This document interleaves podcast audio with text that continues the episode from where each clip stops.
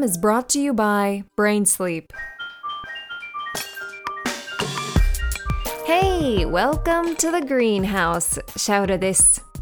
いつも聞いてくれてる皆さん、本当にありがとうございます。よかったら、このグリラジ、まだフォローしてない方、サブスクライブしてない方は、今すぐフォロー、そしてサブスクライブしてください。時間のある方は、レーティングもつけてね。さあ、今回のゲストは、東京医科歯科大学小児外科診療課長で、小児外科学会専門医指導医の岡本健太郎先生。この番組初の男性ゲストなんですが、なんと岡本健太郎さん、AKA ケンちゃんは私のいとこなんです。まあ、ケンちゃんがなんで医者を目指したのか、そして2人の北海道での思い出なども語ってます。聞いてください。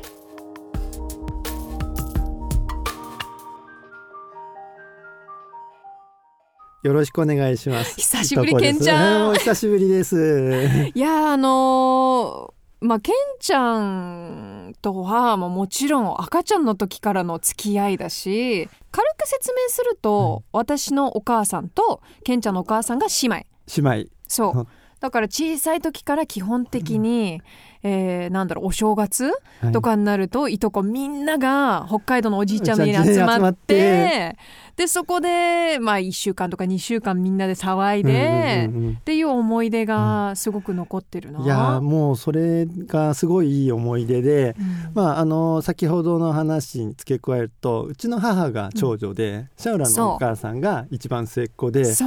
多分10歳ぐらい離れてるそうだね。うんうん僕もそのさらにその母親同士のお父さんだから僕とシャウラのおじいちゃんがまた強烈な人で、うん。そうあのーそうなんですよ。私たちのまあ母方サイドのファミリーの血は全体的に強烈よね。うんなんかもう僕にもシャウラにもそれは受け継がれてるような気はする。いや本当そう思う。なんかこの前も久しぶりにあのファミリーが集まった時に、本当久しぶりだったの。あのそのケンちゃんのお母さん私のおばさん2人とうちのお母さんが集まってるところに私が加わった時に、うん。すっごいなんかうるすうるさいと思った。濃いなみたいな。濃いなみたいな。いやでもみんなねあのすごい仲良くやってて本当大好きなんだけど、やっぱりあのなんて言うんだろうな。何なんだろうねあの個性って。まずみんなあのどっか体をいつも悪くしてるんじゃないかって心配するっていうのは一つ大きなポイントようね。ーん。なんだろう。ちょっと具合悪い自慢みたいなちょっと入ったりする。それあるねそう。であの、まあ、私たちのおじいちゃんは北海道の芦別っていうすごくちっちゃな町なんだけど、ケンちゃんは札幌で生まれ育ったんだよね。芦別で芦別市民病院で生まれ芦て別生まれ生まれ生まれなのあそれ初めて知った。生。まれて幼稚園の時から札幌だからそれでおじいちゃん家は結構大きいうんおいうんうちで、その近くにあったちっちゃい家で生まれてもう牛乳あミルク、うん。生まれた家でミルクをあの頭の横に置いてたらそれが朝には凍ってるっていうぐらいの そう寒いからね。寒いところで。そうだったのか、でもなんかあの勝手な私の印象だけどケンちゃんのお母さんの方が厳しいイメージ。厳しいかもしれない。それは。っていうのは聞いてて、うん。ただ私にはすごく甘いのよ私の、まあ。私にとってはおばさんだから、うん。えっ、と遊びに行くとなんか「シャララーこっちおいで」みたいな「ポテチ買ったから食べなさい」みたいな「パーティー明けしよう」みたいな感じでみんなでボリボリボリ私はなんか「へっへーみたいな横になってたのがうちのお母さん曰く「自分の子供たちには絶対食べさせないのに」みたいな全然なんか煮干ししか食べさせてもらわなかった気がする お菓子とかしばらくお菓子ってものを食べてなかった気がするそっか。か隠れて食べてたけど、まあそうなんだよね。ダメって言われたら隠れて食べてうん。いやなんかでもケンちゃんとはもう家族だし、全部知ってるつもりだけども意外とこうじっくりとそのケンちゃんのキャリアに関しても、その医学部に入るとか、そこら辺の話って聞いてないなと思って。話したことないと思う。そうだよね、でまあ大体会うとしてもまあ忙しいから1年に1回会えたらラッキーだねみたいな感じでだったんだけどそこでまあ今特にねあのコロナ禍で本当に今大変な状況でやっぱりお医者さんになりたいっていう人もたくさんいると思って、はいはい、私も聞きたいなと思って今日スタジオに来てもらってるんだけど、はい、ちなみにもともとそのお医者さんになろうと思ったのは？それで僕も話したいことがあって、うん、幼稚園の時はあの何になりたいかっていうのでサッカー選手って書いてあって、うん、理由って足が強くなるからって なんだその理由はみたいな感じでそういうの残ってて、ねうん、で小学校小学1年の時の文集で、作文用紙1枚ぐらいのにはその時からもう医者になりたいって書いてで医者になってがんを治す薬を開発したいみたいなこと書いてあって小学1年で。でそのその差は何だってこの幼稚園の時から、うん、で小学校になったこの1年何が変わったのかなって医学部に入った後にちょっと考えてみて、うん、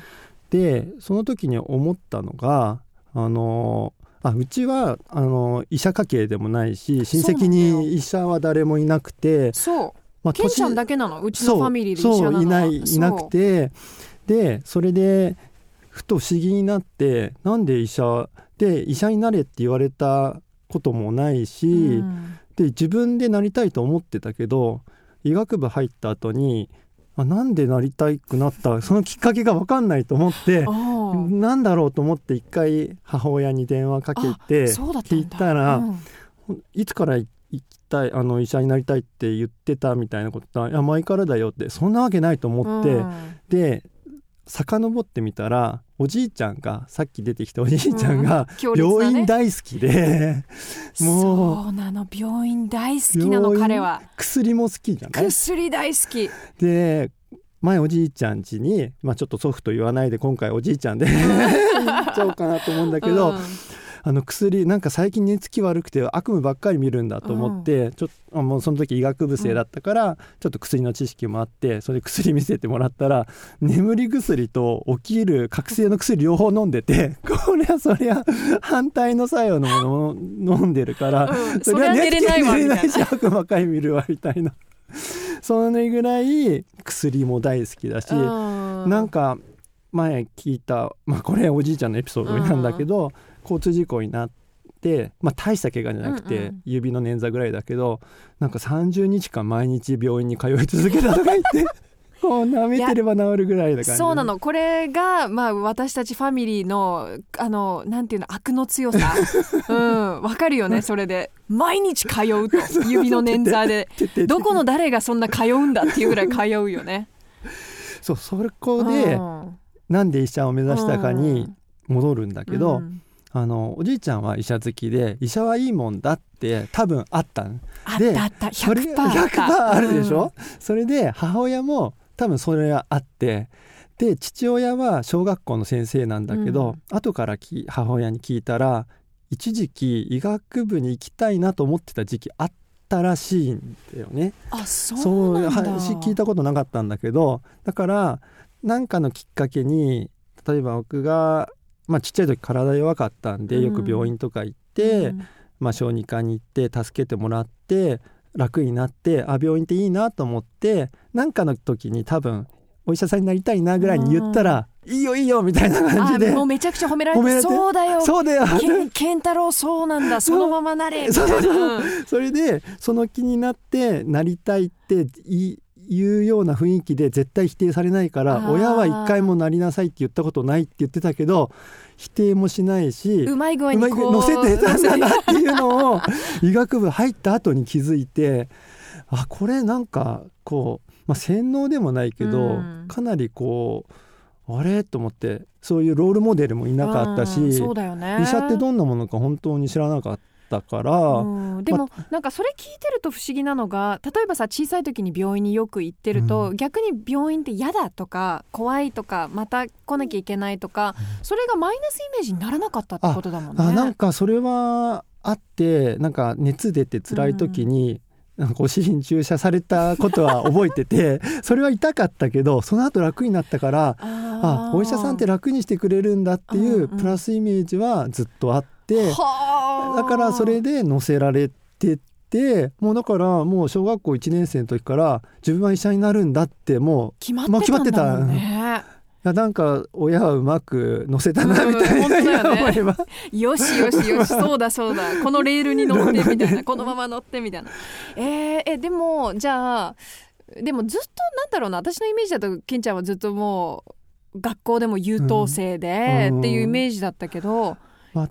医学部に入るっていう時とかはどどうだった、うん、とまず小学校も中学校も、まあ、今例えば東京だと中高一貫の私立じゃないと、結構入れなかったり、まああのー、例えば僕が今いる東京医科歯科大学って、うんうん、東京で2校しかない国公立の医学部、東大と医科歯科なんで、はいはい、で私立の医学部と学費が10倍ぐらい違うんで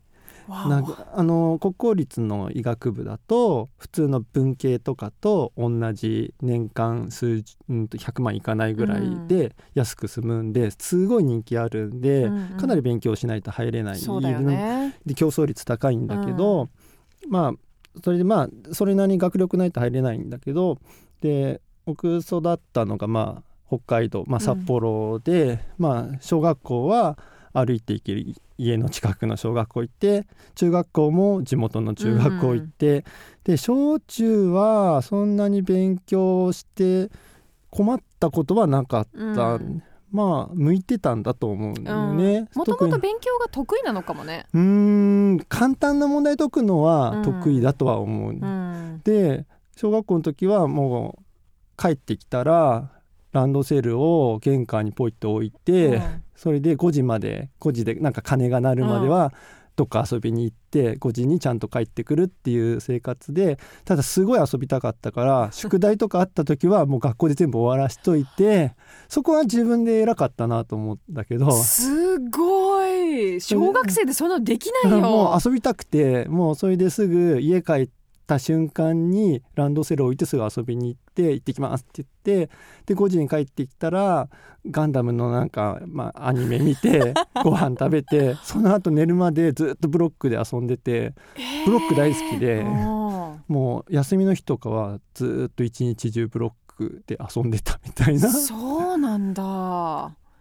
えー、でも小学生って学校にいる間に宿題を終わらせるって多分じゃ大した出てなかったんだと思うんだよねそう。いうことかな、うん、えでもじゃあさ高校から大学に入るとまた話が違う。そう、うん、それで高校は地元で一番の進学校ってところに、うん、まあ入れて、まあ、多分中学校までの勉強は自分にあってそんなに苦労し塾とかも行ってなかったけど、苦労してなかったっていうのはあって、で普通高校行く時って滑り止めを受けるんだけど、うん、で僕目指してたところはあの公立の高校だから、うん、あの滑り止めは私立になって私立高いし、行きたくなかったからみんな私立受けてる間に暇だったから本屋さん今はなんか本屋さん行くと紐で縛って見れなくなったりしてるところど昔は読めてたからその私立の受験日は札幌の私立の受験日は一人で本屋さん行ってずっと漫画立ち読みして、一、日それでたくさん読めたとかって思ってそれぐらい あの高校の受験は落ちると思ってなくてそこまではそこまではなんかこう勉強で苦労したことはなかった。なるほどねなるほどねへえそういうことなのか。でもねそういう話聞くのよ。で結構うちの,、まあ、あのお医者さんの話ではないけど私の旦那さんとかもあのケンちゃんも会ってるけどあの勉強で苦労したことないっていうの。で私は真逆で例えば性格の違いなんだけど、うん、じゃあ小学校の時に遊びたいからっていうと私の選択だったら遊びたいからやらないなのよ。だから学校で終わらせるんじゃなくて私だったら遊びたいからやりません。みたいな。だからすごいなと思う。そこをもう若い時からちょっとその性格の違いっていうのもあでも今はその後がもう逆になっちゃって、うん、もう今明日世界がなくなるかもしれないから、うん、今やりたいことやっちゃおうってなって そっからがまたちょっと違う苦労した人生になったかもしれない。あなるほどね。えじゃあまあ大学にも入って、うん、じゃあそこから医学部に入る。そこそこまでももう決まってたわけだもんね自分の中で。もう行くあの医学部には行こうと思ってて、うん。ね、で高校入った時は、まあ、500人いる高校で、うん、あの最初のなんかテストでもう今までテストって9割以上しか取ったことなかったけど最初の入学直後のテストで、うん、多分どっかの大学の入学試験の英語のテストがそのまま出されて高校1年生で。で多分半分もできなくてすごいショックを受けてこんなにできないことってあるんだと思ってそれが初めての壁。初めての壁でしかもその一応札幌って北海道で12番を争う高校だったから、うん、優秀な人が集まってて、うん、今でも覚えてるのが75番だったその時。であの学年の順位が。うん、で、まあ、それぐらいしか取れなかったのにもショックを受けたんだけどでも75番って今思えば高校の時の割といい方で、それからもっと悪くなってって。そうなんだ。もうそうなったら、うんと自分の性格上なんかこうみんなよりできることをさらに伸ばすのは得意だけど、うん、こう競い合ってなんか伸びるっていう頑張れ頑張る力はないみたいで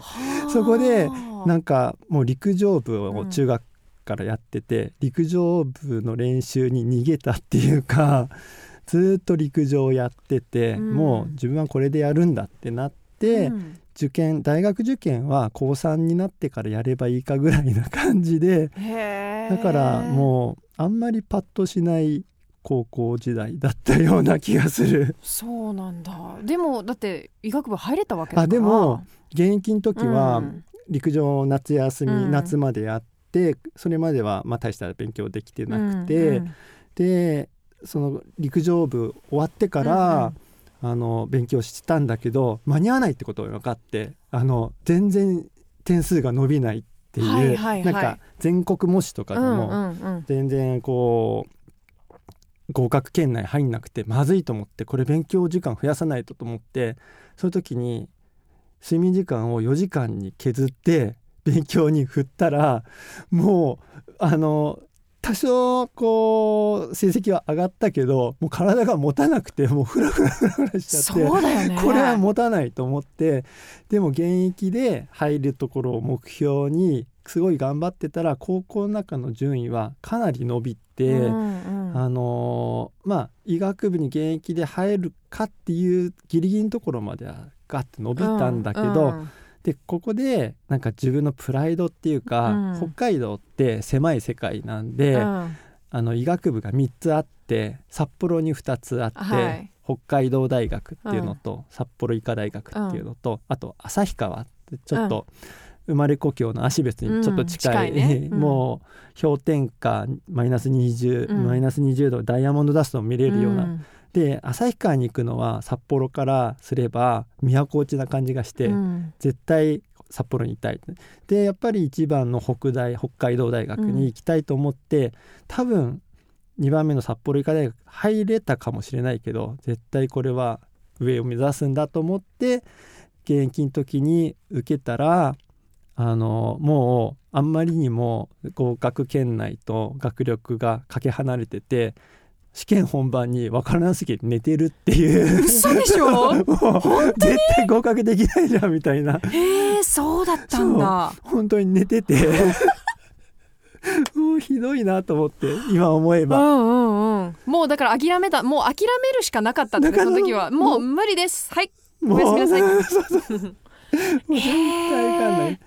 しかも、うん、あの大学受験って前期と後期のなんかこう2回のチャンスあって後期試験って10人しか、うん、前期は多分90人ぐらい取って学力ベースで、うん、後期試験って面接とか小論文とか、うん、なんか少しこう曖昧なところで入れるからよしこれだったらいけるかもって言って それで面接も結構長かったと思うんだけど最近読んだ本何ですかってもう本なんか全然読んでなかったからなんかなんかの映画を見て、うん。医学系の映画なんか見てたんだと思うんだけど、うん。それを読んだかのように 話したんだけどまあそれって薄っぺらい話しかできなくて うんうん。今思えば絶対こんな人とんないよなみたいな。なるほどね。振り返ってみるとよくあんなことをやってたなみたいな。言ったなみたいな感じで、うん。でその北海道大学合格発表にうん友達と、うん。でその医学部受けた友達。そいつはすごい優秀で、うん。英語もすごいできたし、あの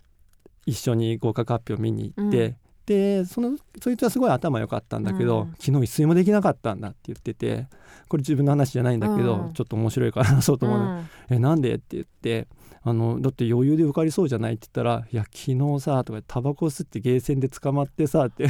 親に連絡が入るかもしれなくて急いで なかったんだとか。心配でもうそれそっちに気がもういっちゃって。て。だから合格のことは全然考えてないっていう友達と一緒に合格発表行ったらそいつは受かってて、うん。僕は落ちていやそうだよなと思って。そうだったんだ。それから浪人生活が始まったっていう。だから全然順風満帆じゃなくて。うんでそこからまたちょっと面白いことがあって、今につながる話なんだけど、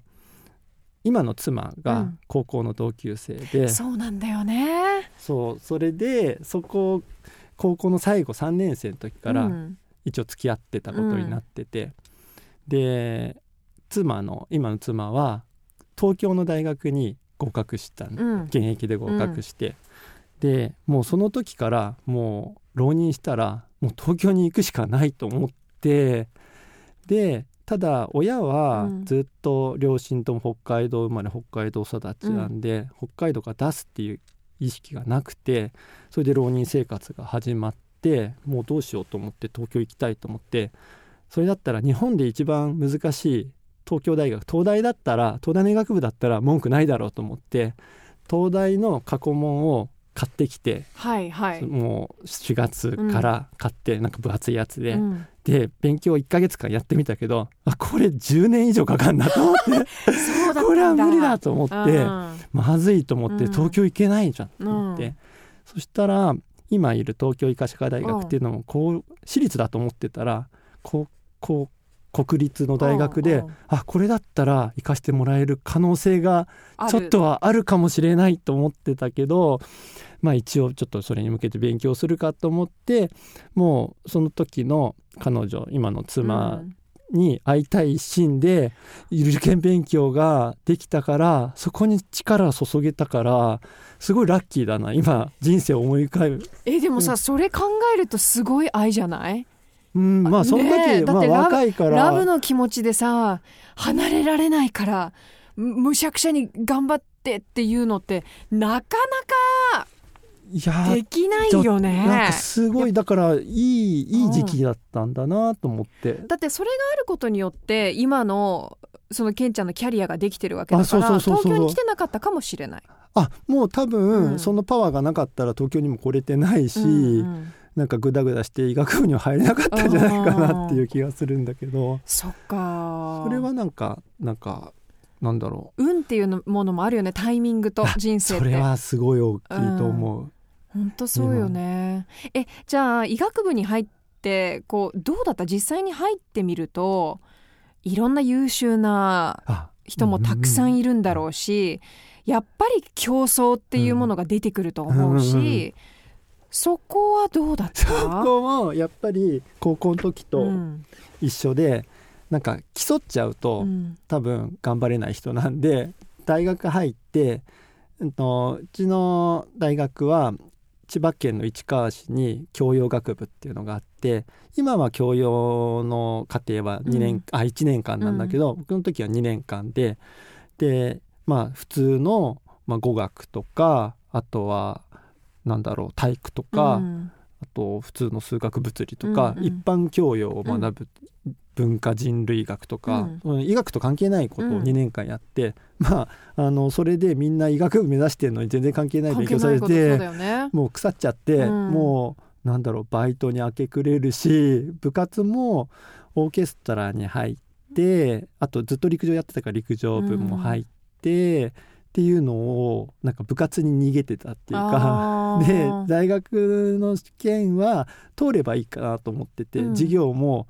もう出席だけ取ったら もうすぐ出て、えー、もうなんだろう家帰るとか、まあ、夜は最初自炊も始めてたんだけど、うん、あまりにも例えば豚骨ラーメン作る時、うん、豚のあの骨買ってきて、うん、本当に豚骨スープから作っててもう何時間かかって、それでお腹すくからその間にポテトチップス何袋か食べてできた時にお腹いっぱい。い そんなの長く続くわけもなく自炊もやめて夜は友達と飲みに行って朝4時とかまで飲んで、学校にかろうじて行って出席だけ取ってあとはどっかで寝てるみたいな なんかもうすさんだ生活だったでもさそれはやっぱりそのやりたかった医学の勉強ができてないからそうだった。あそれはあるかもしれない、うん、じゃあ医学部に入って、うん、じゃあ今は小児外科医、うん、小児外科だけども小児外科を選ぼうと思ったきっかけっていうのは？あきっかけは、うん、と5年生から病棟実習っていうのが始まって、うん、僕の時は5年生の秋からなんで、うん、で、まあ、実習それまでは5年生になるまではそんなに座学っていうこう講義を受けたりするのはあんまりちゃんと知ってなかったんだけど、うん、実際に病院に行ってその臨床実習って言って、うん、患者さんに直接会ったり上の先生について学ぶ時からはもうこれは真面目にやろうと思ってるから、心入れ替えて遅刻もしないし、ちゃんと頑張ってたんだけど最初はなんか外科って頭使わないからなんか嫌だなっていうような感じのイメージがあって全然勉強もできないのになんか外科って頭使わないからなんかつまんなそうだなぐらいに思ってて。えそうだったの？そうそれででもちっちゃい時からなんかこう手を動かすプラモデル作るとか好きだったから、うん、手先を使う内科系に行きたくて例えばカテーテル治療やる循環器内科とか、うん、あとあの胃カメラとか、大腸カメラをやる消化器内科とか、あとは子供が好きだったから小児科とかかなって、その3つぐらいを考えてて、それで5年生が終わって、うん、6年生の春に一番最初に外科を回った時に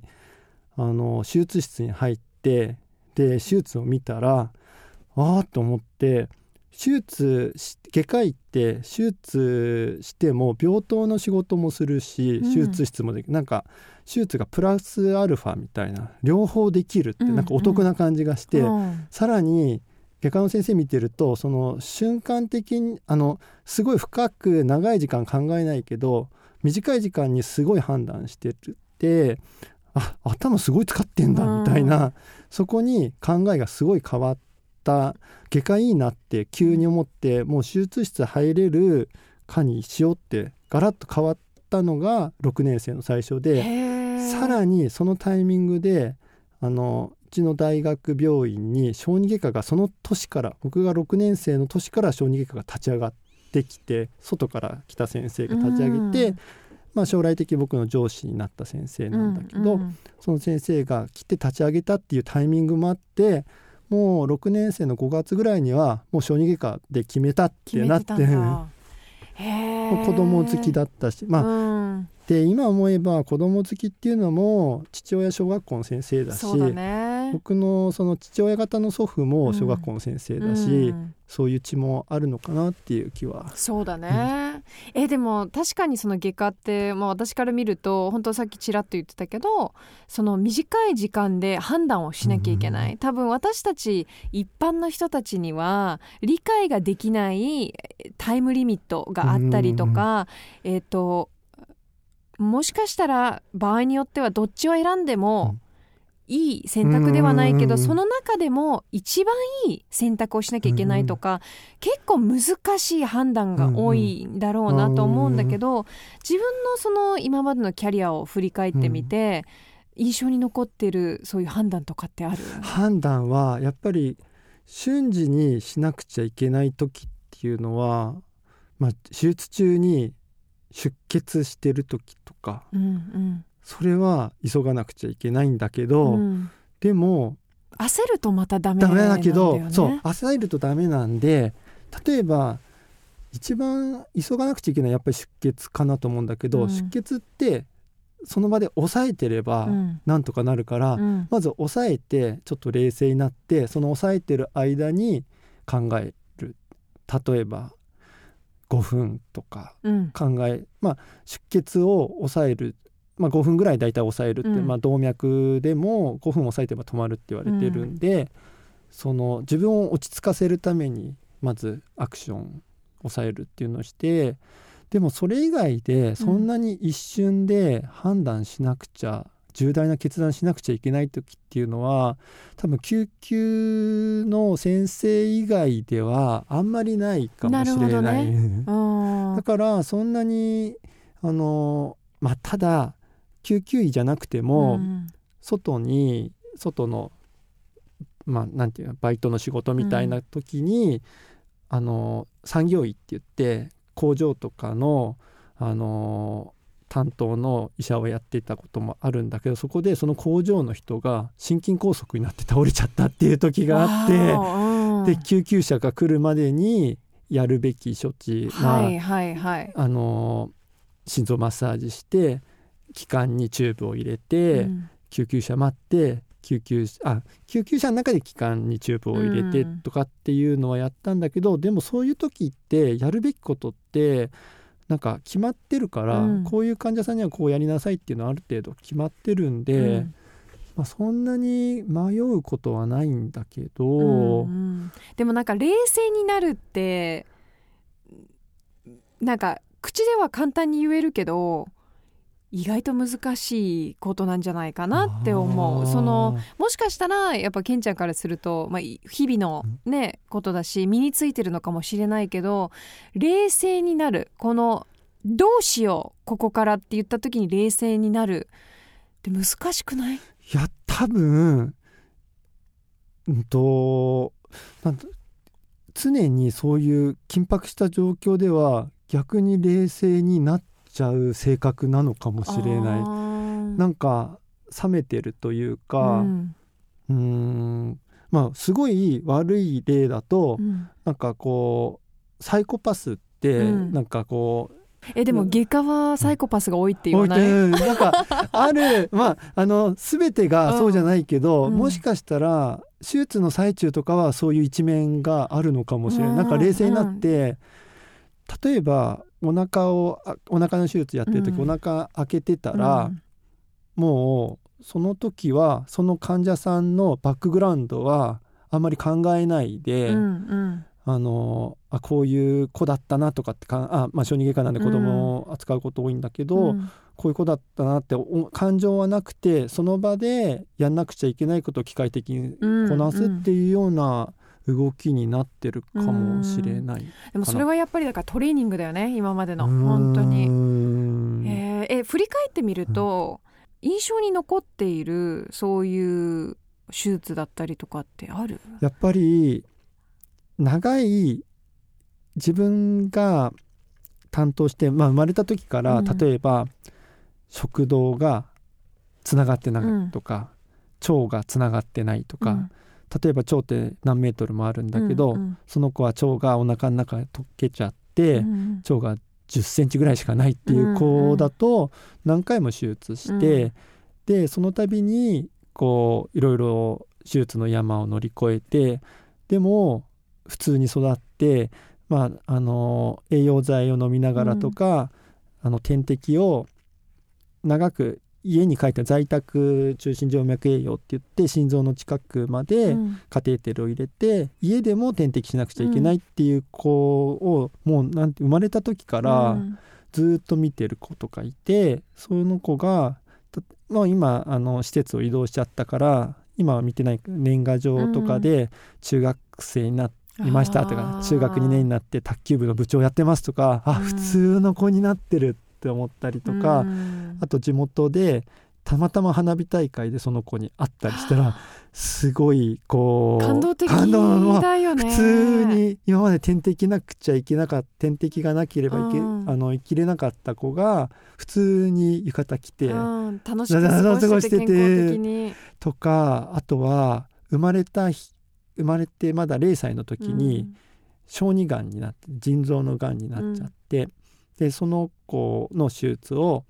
あの忘れもしない5月5日の子どもの日に緊急手術やったっていう、休みだったけどやったっていう子が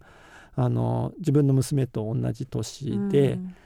今こう中学生になってて、うんうん、たまたま家の近くのコンビニで会った時、うん、自分より背が高くなってたりしてうおー成長してんなと思って。そういう時はあああの時にやってよかったなみたいな。いや本当そうよね。でもなんかまあ、どんな仕事でも最終的にその自分の人生と照らし合わせたりするじゃない、うんうん、自分の娘と同じ年齢とか、その子供の日で休みだったけどやった手術とか、そういうのってすごいあの残ると思うんだけど感情的感情を入れていいものなのか、うん、入れない方がいいものなのかっていうのもその私からするとこういう話を聞いて感動する。でも医者として、うん、例えば感情ってどう考えてる、うんと多分さっきの話の続きなんだけど、うん、手術で実際お腹開けてる時は、あの感情は多分あんまりなくて、うん、なんでそれを思ったかっていうと例えば自分の患者さんの手術でちょっと血管切っちゃってピュって吹いた時に、別に何気なくピッと、あのこう挟んで縛ったりとかで血を止める作業すぐできるんだけど、前妻が帝王切開ででこうまあ頭側で、まあやっぱり医療関係者ってことで立ち会って,、帝王切開の時にその妻の手術を見てた時に、お腹のすごい浅いところを切った時に、本当にピュッてこう血が、まあ出るよね、3センチぐらいピュッてこう出た時に、クラッとして倒れそうになった時にあ普通の人だったみたい自分が普通の人だったと思ってだからやっぱり手術仕事モードと家族モードって違うんだなっていうのを自分で実感したことはある。うわ、うん、じゃあやっぱりそのあの近い人の手術とかはしない方がいいとかって聞くけどやっぱりそこに、あそれはあるかもしれない、うん、近い人だとやっぱり例えば、うんと、なんだろう。例えばがんの手術した時に、このがんを取った方がいいけど例えば大事な血管に接してた時にその血管を破るリスクを冒してそのがんを取りに行くかその究極の選択になった時に、うん、多分あの親族だとなんか判断鈍るかもしれない。なるほどね。やっぱいろんなこと考えちゃう、ね、考えちゃうからそれで多分判断が鈍って、うん、あの正確な本当は選んじゃない方を選ぶ可能性あるんで簡単な手術だったら自分でもやろう、うんうん、例えば自分の子供の手術でも簡単だったらやるけどちょっとそういうなんかこう難しい手術はもうなんだろうこうちゃんと責任を持てる信頼のおける先輩とかに紹介するかなっていう。うんうん、なるほどね。いやでもなんか不思議だね不思議。なんか話を聞いてるとなんかいろんなことが重なってるなっても感じるんだけどじゃあさっきあの、うん、言ってたそのねなんかばったり花火大会でね、自分の患者さんに会ったりとかそういうタイミングでこの仕事やってたらよやっててよかったなって思う、うん、あそれはそれがやっぱりやりがい？やりがい。やっぱりそう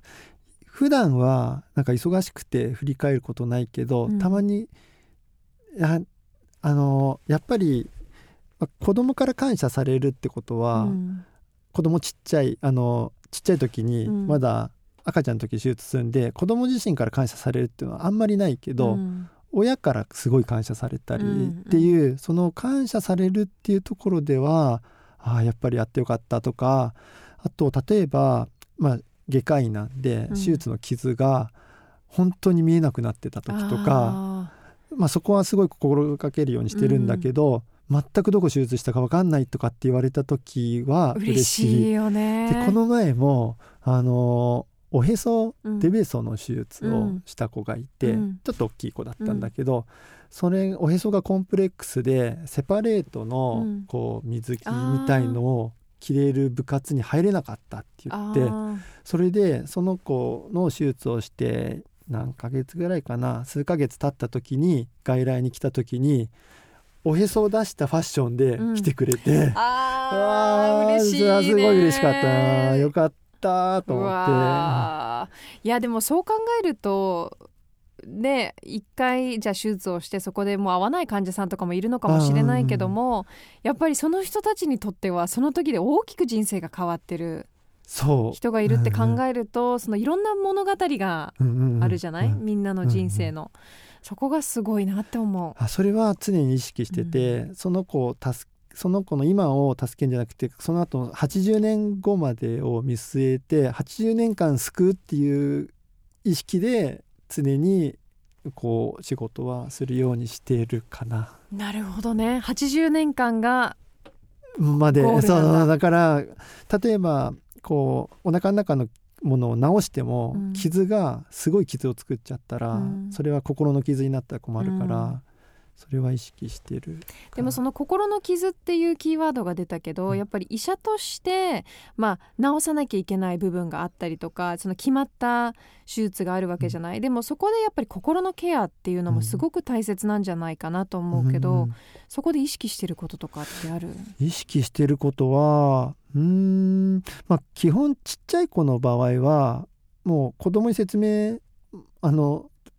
獣医さん動物のお医者さんと一緒で、うん、一緒で、ね、親にこう話すことが多いんで、うん、まあ親、まあ、結構たまに先天性の病気だと親が責任を感じちゃうっていう時には、うん、そういう心のケアをするように寄り添えるような言動は心がけるけど、うんもうどうだろうね。まあ常にまあ喋るのは嫌いじゃないから、うん、よく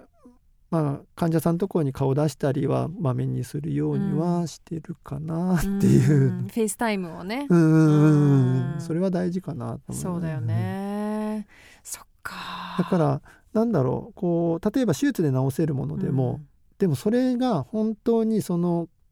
本人なり家族が求めてることなのかっていうのをちゃんと見極めないとダメだなっていう、うん、この人はこの病院に来た例えば自分の外来来た時に何を本当に直してほしいと思ってるのかっていうその根本のところをちゃんと導いて引き出す必要はあるのかなって、うん、それは常に考えて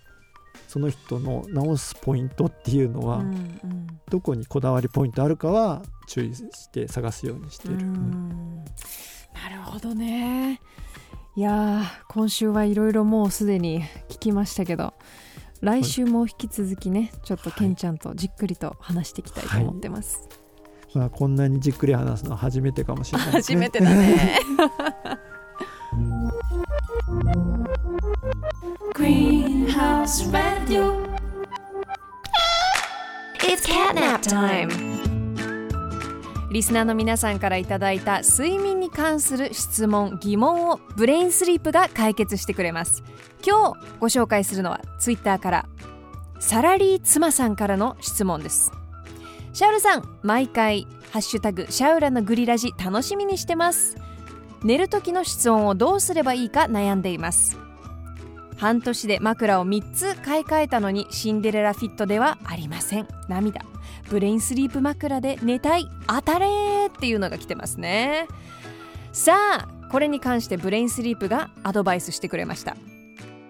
眠りに入る場合は体温を下げる必要があるため就寝1時間前までは少し低めの25度程度。就寝時には27度がおすすめです。湿度も睡眠の質に関わってきますので湿度は50%ぐらいがいいとされています。扇風機は風が直接当たると体温が下がりすぎてしまうため就寝後2時間でオフになるようにタイマーをかけるようにしましょう。睡眠サイクルを整えるためには寝始めの90分これ黄金の90分がいかに深く眠れるかが大事です。ということです。サラリー妻さんいかがですか？寒すぎるのもダメ暑すぎるのもダメ湿度が高すぎるのもダメ。からここを自分の家のそのパーフェクト温度とパーフェクト湿度を見つけるのが大切ですね。まあ、私自身は基本的に25度26度のエアコンを2時間だけタイマーにして寝てますね。そうすると眠る時には結構寒くてあちょっと寒くて布団の中が気持ちいいなっていう感じがちょうどいい。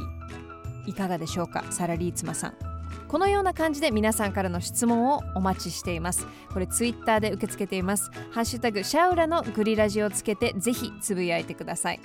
質問をくださった方の中から抽選で毎月1名様にブレインスリープピローをプレゼントします。たくさんのメッセージお待ちしています。